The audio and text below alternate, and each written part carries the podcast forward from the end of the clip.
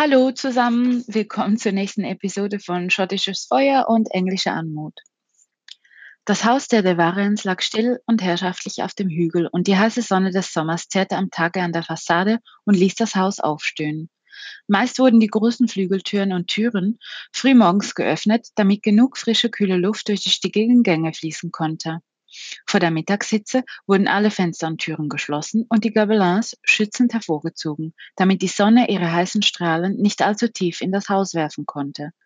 Das Haus schien dann wie verlassen, da die Hausherrin sich in ihre Gemächer zu ihrem Gatten zurückzog und der älteste Sohn des Earls war meist eh nicht im Haus anzutreffen. Diese ruhige Zeit wurde von den letzten verbliebenen Hausangestellten emsig genutzt, um ihre Aufgaben zu erledigen, bevor am späten Nachmittag die morgendliche Prozedur wiederholt wurde, um die am Tag angesammelten Hitzequellen wieder aus dem Gemäuer zu vertreiben. Nur Carson, ein Diener, der, ein neuer Diener ihrer Ladyschaft Morris und Isabella waren im Haus beschäftigt. Morris sprach fast ausschließlich Französisch, was die Aufgabe des Einarbeitens ziemlich schwierig gestaltete. Selbstverständlich konnte sie Französisch, allerdings durfte sie diesen Aspekt nicht preisgeben, da ihre Maskierung sonst misslingen würde. Morris jedoch wusste davon nichts und ließ keine Gelegenheit aus, über sie herzuziehen, wenn sie versuchte, ihm etwas zu erklären. Sie fragte sich immer mehr, wieso sie sich eigentlich die Mühe machte, ihm die Vorgehensweisen zu erläutern, da die Ladyschaft ihn ständig abkommandierte und Morris dann stundenlang nicht zurückkehrte. Bevor Molly abgereist war, hatte sie ihr alle Aufgaben übergeben und Isabella führte sie genauso aus, wie Molly es ihr beigebracht hatte. Isabella ging gerade durch den Dienstbotentakt, um die Post zu holen. Es waren nie viele Poststücke, die meisten waren an Lord Blackheath adressiert. Auch heute war es nicht anders. Sie machte sich auf den Weg in die Eingangshalle und wollte in den ersten Stock, wo sie sich das Arbeitszimmer des Earl befand, und ho sie hoffte inständig, dass sie seinen ältesten Sohn auch heute nicht im Arbeitszimmer antreffen würde. Als sie aber die Treppe hinauf wollte, kam ihr Carson entgegen. Er war kreidebleich, und noch bevor sie sich versah, stürzte er die gesamte Marmortreppe hinunter. Isabella ließ einen unterdrückten Schrei los. Die Poststücke ließ sie achtlos zu Boden fallen und rannte zu Carson. Sie beugte sich zitternd über ihn. Er musste sich den Kopf aufgeschlagen haben. Blut floss in Strömen aus einer noch unbekannten Wunde. Sie tastete Carson ab, konnte aber nichts weiteres entdecken. Sie zog ihre Schürze aus und wickelte sie provisorisch um seinen Kopf. Isabella schaute sich um, doch niemand war da, dem sie hätte rufen können. Carson, hören Sie mich. Bitte, Sie müssen zu sich kommen. Er gab nur ein Stöhnen von sich. Dang it! Reiß dich zusammen, Isabella, rief sie. Es war niemand da. Sie konnte sich das Rufen sparen. Sie presste ihre Schürze auf die Stelle, wo sie die Wunde vermutete und sprach weiter zu Carson, aber er reagierte nicht. Sie musste einen Doktor holen. Hastig stand sie auf, warf noch einmal einen sorgenvollen Blick zu Carson, der reglos am Bogen lag, und rannte dann in die Küche. Eiligst suchte sie ein Pergament und einen Kohlestift, kritzelte hastig ein paar Worte auf den Zettel und rannte dann so schnell es ihre Füße erlaubten hinunter zum Stall. Vielleicht war schon einer der Stallknechte da. Das Glück war ihr hold. Der junge Knecht, der Sohn von Pächter Welby, Walter, war bereits am Stall zugange. Walter, Gott sei Dank bist du hier. Walter lächelte ihr zu. Ich komme jeden Tag so früh, damit ich genug Zeit habe, mich mit den Pferden anzufreunden. Er brach ab, als sie ihr ernstes Gesicht sah. Miss, alles recht? Nein, Walter, leider nicht, ächzte sie und hielt sich die Seite. Du musst unbedingt zu Dr. Leary reiten und ihm diese Nachricht bringen. Carson ist gestürzt. Kannst du das? Isabella schnappte nach Luft und sah ihn verzweifelt an. Er war doch erst elf. Konnte sie das von ihm verlangen? Sie würde selber gehen, aber sie musste sehen, wie sie Carson helfen konnte. Walter sah sie an und nahm die Zettel in die Hand. Ja, Miss, ich werde so schnell ich kann zu Dr. Leary reiten. Ich verspreche es, Miss. Gut, dann geh sofort los. Isabella raffte ihren Rock und rannte zurück ins Haupthaus. Sie warf ihr gesamtes Gewicht gegen die Doppelflügeltür und stieß sie auf. Carson lag immer noch am Boden und bewegte sich nicht. Schnell entschied sie sich, die Wunde genau in Augenschein zu nehmen und war schon wieder auf dem Weg in Richtung Küche. Sie kramten einen Eimer mit Wasser aus dem Vorratsraum, Verbandszeug und etliche Salben, die Molly und sie im Juni zusammengemischt hatten. Molly war erstaunt gewesen, dass sie sich so gut damit auskannte, war aber nicht weiter in sie eingedrungen. Der Eimer war bis oben hin gefüllt, als sie sich auf den Weg zurück nach Kas zu Kassen machte. Er lag immer noch an derselben Stelle und als Isabella neben ihm kniete, Siamar atatfif, Diesmal bemerkte sie es. Zum Glück hatte sie niemand gehört. Sie räusperte sich und wiederholte, wie geht es Ihnen, Carsten? Können Sie mir hören? Nichts kam von ihm. Sie legte ihre Hände auf seinen Brustkorb und tastete ihn ab. Sie konnte keine weiteren äußeren Verletzungen ausmachen. Er fühlte sich warm an und sie sah, wie er fein atmete. Dann behutsam nahm sie seinen Kopf in Augenschein. Mit einem nassen Lappen wischte sie das Blut, welches über seine Stirn geflossen war, ab. Vorsichtig drehte sie Carsten auf die Seite. Ihre Schürze war komplett mit Blut vorgesungen. Sachte nahm sie die Schürze weg und sah dann, woher das viele Blut kam. Er hatte sich eine klaffende Wunde hinter dem linken Ohr zugezogen. Mit neuen Tüchern tupfte sie die Wunde gründlich ab, salbte ihn mit einer selbst hergestellten Salbe ein und verband seinen Kopf. Wunden versorgen konnte sie gut, das hatte sie seit ihrer Kindheit gelernt. Es hatte zu ihren Pflichten gehört. Ihre Mutter hatte sie viele Dinge gelehrt und darauf hatte sie besonderen Wert gelegt. Isabella, du musst deine Mitmenschen versorgen können. Das gehört zu deinen Pflichten. Sie schmunzelte. Sie atmete wehmütig aus. Es war schon zu lange her. Sie sah nochmals nach, ob Carsten auch regelmäßig atmete und eilte dann in den obersten Stock, wo sich das Arbeitszimmer des Earls befand. Sie klopfte leise gegen die Tür. Sie konnte keinen Laut vernehmen und öffnete daraufhin die Tür. Schließlich ging es hier um Leben und Tod. Das Arbeitszimmer war leer, zu ihrem Verdruss. Das hieß, dass sie sich nur noch in seinen Privatgemächern nachsehen konnte, ob er hier war. Wenn nicht, dann wäre er vermutlich bereits wieder unterwegs. Sie hastete aus dem Arbeitszimmer und stolperte in den dritten Stock. Oben angekommen war sie außer Atem, lief jedoch sofort zur Zimmertür, wo sein Gemach lag. Sie klopfte. Nichts. Sie klopfte noch einmal. Nichts. Das konnte nicht wahr sein. War er wirklich schon wieder unterwegs? Vor lauter Verzweiflung hängete sie auf das dunkle Holz seiner Gemachstür ein. Daraufhin hörte sie ein Poltern und ein Fluchen. Er war hier. Eigentlich hätte sie ein schlechtes Gewissen haben sollen, doch das hatte sie nicht. Im Gegenteil, sie fand es eher amüsant. Wahrscheinlich müsste dieser arrogante Engländer jetzt seine Geliebte verlassen, die bestimmt in seinem Bett lag. Die Tür öffnete sich. Doch auf was, dass sie ihre Augen nun blickten, hätte sie nichts vorbereiten können. Er stand vor ihr, nur mit einer Hose bekleidet. Er sah vollkommen verschlafen aus, sein Haar war zerzaust und er hatte frische Bartstoppeln. Sie starrte ihn überrascht und mit einem verrückt pochenden Herzen an. Diese wilde Verruchtheit gab ihm beinahe etwas Unwiderstehliches. Seine breiten Schultern waren gebräunt, er hatte definierte Bauchmuskeln und ähm, stahlharte Brustmuskeln. Vom Nabel her führten kurze schwarze Härchen Richtung Hosenbund. Isabella musste sich zusammenreißen. Sie riss ihren Blick von dieser söhnigen Stelle fort und versuchte sich daran zu erinnern, was sie hergeführt hatte. Milord, entschuldigen Sie die Störung, aber Carsten ist gestürzt und er ist seit mehr als zehn Minuten nicht bei Bewusstsein, sagte Isabella atemlos und so ruhig sie konnte. Wobei sie sich eingestehen musste, dass sie nicht mehr die Treppen an ihrer Atemlosigkeit schuld waren. Sie sah ihm an, dass er sofort wach war. Er strich sich mit den Händen über das Gesicht und sagte, einen Moment. Jetzt nahm sie den scharfen Geschmack vom Brandy wahr. Er lief zurück ins Zimmer an seine Waschschüssel. Isabella war sich nicht sicher, ob sie warten sollte. Wurde schon jemand zu Dr. O'Leary geschickt? Sie hörte, wie er sich Wasser ins Gesicht spritzte. Dann kam er wieder an die Tür und knöpfte gerade ein frisches Hemd zu. Was genau ist passiert? Wo hast du ihn gefunden?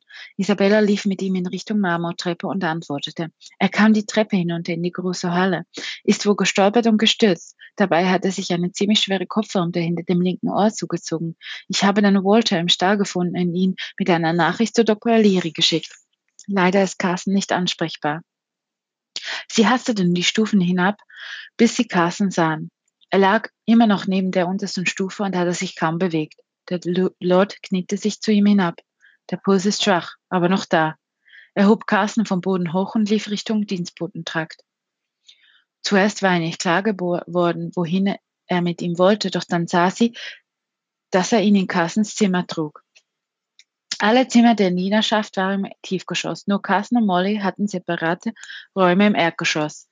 Er legte ihn behutsam auf sein Bett, zog ihm Schuhe und Hose aus, wobei Isabella sich umdrehte und die Kerzen anzündete. Als sie den Blick wieder auf Carsten richtete, war er schon unter der Decke. Hast du ihm die Wunde verbunden? Er sah sie an. Ja, natürlich, mein Lord, sonst ist niemand hier. Sie blickte rasch weg. Warum gab er ihr so oft das Gefühl, als wäre sie nicht viel wert? Natürlich gab es nur wenig Hausangestellte, die lesen konnten, aber es gab sie. Meist schwang in seinem Blick und in seinem Ton eine Art der Missbilligung mit, die sie sich nicht erklären konnte. Da stand er nun und musterte sie aufmerksam. War es für ihn denn so undenkbar, dass eine Frau sich mit diesen Dingen beschäftigte oder taten dies englische Frauen überhaupt nie? Isabella blickte an ihm vorbei auf Carsten. Es war wohl so, dass er nur die jungen Damen seiner Gesellschaft kannte, die sich mit Musizieren und Sticken die Zeit vertrieben und nicht mit Dingen, die ihren Geist wecken könnten. Aber musste er sie denn gleich dafür verurteilen, dass sie nicht in Ohnmacht fiel, wenn ein Mann blutete? Er schien der Typ Mann zu sein, der alles, auch die Frau an seiner Seite, unter Beobachtung halten musste. Er setzte sich auf den Rand von Carsons Bett. Carson, wachen Sie auf, mein alter Junge sagte er fast liebevoll zu seinem Diener. Dann wandte er sich um und sagte, Kannst du nicht etwas Wasser holen und vielleicht eine Flasche Riechsalz? Isabella nickte nur und rannte einmal mehr zur Vorratskammer. Als sie zurück im Zimmer war, gab sie ihm das Riechsalz und stellte den Krug Wasser auf den Nachttisch. Er schwenkte das Riechsalz unter der Nase von Carson hin und her. Ein völlig verwirrter und benommener Carson öffnete flatternd die Augen. Er versog sein Gesicht und fasste sich an den Kopf. Ah, my Lord, krächzte er. Was ist geschehen? Der Waren stellte das Riechfläschchen auf den Tisch und sagte, Carson, Sie sind gestürzt. Könnt ihr euch noch an etwas erinnern? Er sah nicht danach aus, als ob Carson verstanden hatte, wonach der Lord gefragt hatte, denn er antwortete, Ge gestürzt? Nein, nichts, nichts ist gestürzt oder zerbrochen nichts passiert. Ich meine, Isabella sah Carsten an und sagte, Beruhigen Sie sich, Carsten. Versuchen Sie sich etwas auszuruhen. Der Doktor wird jeden Moment hier eintreffen. Carsten sah sie verdattert an, als würde er sich fragen, warum sie hier sei. Sie wandte sich dem Lord zu. Am besten gehe ich in den Hof und halte Ausschau nach Dr. O'Leary und Walter. Es kann nicht mehr allzu lange dauern. Damit ging Isabella zur Tür und lief Richtung Hof, um dort die beiden zu erwarten. Sie wartete nicht lange, als sie zwei Reiter entdeckte, die auf das Haus zugaloppierten. Nervös verharrte sie auf dem Vorplatz und blickte sie gespannt an. Die beiden machten vor ihr Halt und stiegen ab. Dr. Leary kam auf sie zu. Miss Gray, nicht wahr? Isabella nickte. Dr. Leary, gut, dass Sie hier sind. Carson hat sich verletzt. Ich habe die Wunde erst versorgt, aber er spricht leider verwirrt. Bitte folgen Sie mir. Walter, kannst du die Pferde in den Stall bringen? Danke. Sie führte Dr. Leary direkt zu Carsons Zimmer. Sei gegrüßt, Alec. Wie steht es um Carson? Die beiden schüttelten sich die Hände. Bruce, guten Morgen. Gut, dass du so schnell kommen konntest. Ich weiß nicht, er ist zu sich gekommen mit dem Riechsalz, aber dann schlief er wieder ein. Bruce O'Leary beugte sich über seinen Patienten, er zog die Decke nach unten und tastete seinen Körper ab. Hm, zwei Rippen sind bestimmt gebrochen. Er fuhr mit seiner Begutachtung fort. Und wie es aussieht, auch noch ein linker Knöchel. Isabella verfolgte Dr. O'Learys Bewegungen genau. Der waren und er schien sich schon länger zu kennen. Bruce O'Leary hatte kastanienbraun-rotes Haar, welches er kurz trug, und hellblaue Augen. Sein Körperbau war dem von der Waren ziemlich ähnlich, jedoch mit einigen Unterschieden. O'Leary war ein paar Handbreiten kleiner als der Lord und seine Schultern waren schmäler. Auch waren sie weniger muskulös und seine leicht ergrauten Seitenhaare ließen erkennen, dass er älter war als die Varenne. Im Allgemeinen betrachtet war er aber ansehnlich. Es war von Isabella etwas unfair, ihn mit diesem Hühn von einem Engländer zu vergleichen. Neben diesem würden gar die von Dichter hochgelobten ansehnlichsten Schönlinge verblassen. O'Leary deckte Carson wieder zu und begutachtete nun seinen Kopf. Er löste das Verbandszeug. Es sieht aus, als müsste ich es mit ein paar Stichen nähen. Bringt mir Alkohol und ein neues Verbandszeug. Er drehte sich fragend um. Wer hat ihm den Verband angelegt? Ist eine ordentliche Arbeit. Isabella antwortete. Danke, Dr. Leary. Ich sehe es als ein Kompliment, dies von einem Mediziner zu hören. Ich werde Ihnen die Sachen gleich bringen. Wieder hastete Isabella zum Vorratsschrank und holte die gewünschten Utensilien. Als sie zurück war, lag Carson auf der Seite und der Doktor hatte seine Tasche geöffnet. Miss Gray, ich benötige eine Assistentin. Können Sie mir meine Bestecke in den Alkohol legen und sie mir dann reichen, wenn ich Sie darum bitte? Denn der Alkohol sorgt dafür, dass sich Wunden in der Regel nicht entzünden. Das habe ich auf meinen zahlreichen Lehrreisen gelernt. Selbstverständlich, sagte sie und übergoss das Besteck mit Alkohol. Das stimmte. Sie selbst hatte davon auch schon gehört und dass diese Vorgehensweise Leben retten konnte. Außerdem hatte bereits ihre Mutter sie immer ermahnt, bei Kranken vorsichtig, sauber und genau zu arbeiten. Sie sah ihm neugierig zu. Zuerst wollte er eine Rasierklinge, damit er die lästigen Haare auf der Wunde beseitigen konnte, die er anschließend mit einer Tinktur beträufelte. Der Faden und die Nadel wurden aus dem Alkohol gezogen und er nähte Cassens Wunde mit fünf Stichen. So, Miss Gray, nun dürfen Sie die Wunde verbinden. Dr. O'Leary stand auf und machte ihr Platz. Sie strich ihre Salbe wieder auf die Wunde und verband sie sorgfältig. Interessant, meinte O'Leary. Was ist das für eine Salbe, die Sie ihm aufgetragen haben? Isabella verschloss die Schatulle. Es handelt sich um ein altes Familienrezept. Wurzel und Salbeiblätter. Wirkt Wunder und hinterlässt keine großen, faltigen Narben. Bruce O'Leary lächelte sie an und packte seine Sachen zusammen. Erst jetzt fiel ihr auf, dass er beim Gehen leicht hinkte. Vermutlich eine alte Verletzung, die nie richtig ausgeheilt wurde. Miss Gray, gerne würde ich eine solche Salbe mein eigen nennen. Würden Sie mir erlauben, eine von Ihren Salben mitzunehmen? Isabella hob, erhob sich vom Bett und sagte, Dr. O'Leary, es wäre mir eine Freude, wenn Sie eine Salbe mitnehmen würden. Könnten Sie mir dann auch Ihre Meinung darüber anvertrauen? Alexander de Warren, der bis anhin still in einer Ecke gestanden hatte, sagte, ich danke dir, Bruce. Trinkst du noch einen Kaffee oder lieber ein Ale mit mir in meinem Arbeitszimmer? Bruce sah ihn an und nickte. Sein Ton war nicht ärgerlich, aber etwas darin klang angespannt. Gerne, Alec. Und Miss Gray, ich werde Ihnen schreiben, was ich von der Salbe halte. Vielen Dank. Damit verließen die beiden Herren das Schlafzimmer von Carson und gingen ins Arbeitszimmer. Isabella rauschte in die Küche und setzte eine Kanne für das braune Gold auf, holte etwas Kaffeepulver, eine Salbe vom Vorratsschrank und einen Krug Ale. Mit klapperndem Tablett ging sie Richtung Arbeitszimmer. Sie klopfte leise und trat ein. Bruce O'Leary und der Warren saßen beim Arbeitstisch. Sie ging auf die beiden Herren zu, die verstummt waren, seit sie eingetreten war, setzte all alltägliches Lächeln auf und stellte das Tablett ab. Kaffee oder Ale? Bruce O'Leary entschied sich für Ale. Alexander Warren nahm einen Kaffee. Isabella nahm die Salbe vom Tablett und überreichte sie Bruce O'Leary. Sollten die Herren noch etwas wünschen? Ich bin in der Küche.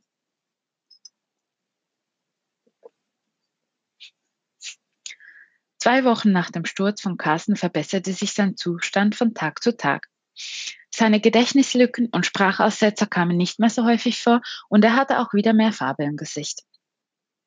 Es war eine, eine intensive Zeit gewesen, denn Carsten wollte partout nicht den Rat von Dr. O'Leary folgen und brachte sich selbst in Gefahr, indem er schon einen Tag nach seinem Sturz die Arbeit wieder aufnehmen wollte. Die Verletzung machte sich auch gleich bemerkbar und Carson sank zu Boden, wobei die Naht aufplatzte und Dr. O'Leary erneut gerufen werden musste. Danach hatte der Warren persönlich Carson eingebläut, das Bett zu hüten und ihm gar gedroht, falls er es verlassen sollte, ehe der Doktor sein Einverständnis gab, würde er ihn sofort entlassen. Isabella stand gerade in der Küche und bereitete das Frühstückstablett für Carson vor. Heute war der erste Tag, an dem Dr. O'Leary Carson erlaubt hatte, einen kleinen Spaziergang im Garten zu unternehmen und ihn aber zugleich dringlichst ermahnte, es gemächlich zu nehmen. Als Isabella an die Tür von Carsons Zimmer klopfte, öffnete de Varenne. Etwas verdutzt trat sie ein und stellte das Tablett ab. Also wie gesagt, Carson, ich verlasse mich auf Sie, sagte de Varenne. Isabella ging wieder hinaus, doch noch bevor sie die Tür verschließen konnte, kam auch de Varenne hinaus. Isabella versuchte ihm nicht in seine dunklen Augen zu starren und unternahm einen weiteren Versuch, seiner Person wieder einmal zu entkommen. Doch sie kam nicht weit. Miss Gray, darf ich Sie kurz sprechen? Isabella rann es eiskalt den Rücken hinunter, doch sie blieb stehen, drehte sich um und setzte ein Lächeln auf. Jawohl, my Lord. Was kann ich für Sie tun? Alexander ließ seinen prüfenden Blick über sie wandern und sagte, ich werde heute Abend nach Cornwall aufbrechen, da ich den Feierlichkeiten meiner Tanten teilnehme. Ich werde aber am Sonntagabend, wenn es vorbei ist, zurückreiten. Bis dann trägst du die Verantwortung. Es treffen zwar nach und nach wieder alle Dienstboten hier ein, doch Molly wird erst Anfang September wieder hier sein. Wenn irgendetwas ist, wende dich an Carsten. Ich habe ihn instruiert. Und ach ja, bevor ich es vergesse. Behalte Carsten im Auge, sonst wird dieser wieder übermütig. Er verstummte und eine knisternde Stille legte sich im Korridor nieder. Isabella schluckte. Er stand noch immer vor ihr und sah tief in ihre Augen, und bevor Isabella etwas erwidern konnte, kam er sachte auf sie zu und strich ihr zart über ihre Wange. Seine Hand war so sanft, als würde eine Gänsefeder über ihr Gesicht streifen. Seine Augen liebkosten ihr Gesicht und verharrten in ihrem Blick. Er sah durch ihre Augen hindurch, fast so, als könnte er ihr Innerstes erblicken und alle ihre Geheimnisse entlocken. Isabella wurde es abwechselnd heiß und kalt, doch sie sah sich außerstande, einen Schritt zu tun. Sie wusste, er würde sie erneut küssen, und obwohl sie sich einredete, dass sie das von diesem Huhn nicht wollte, so wurde ihr klar, dass sie sich insgeheim diesen Kuss herbeisehnte.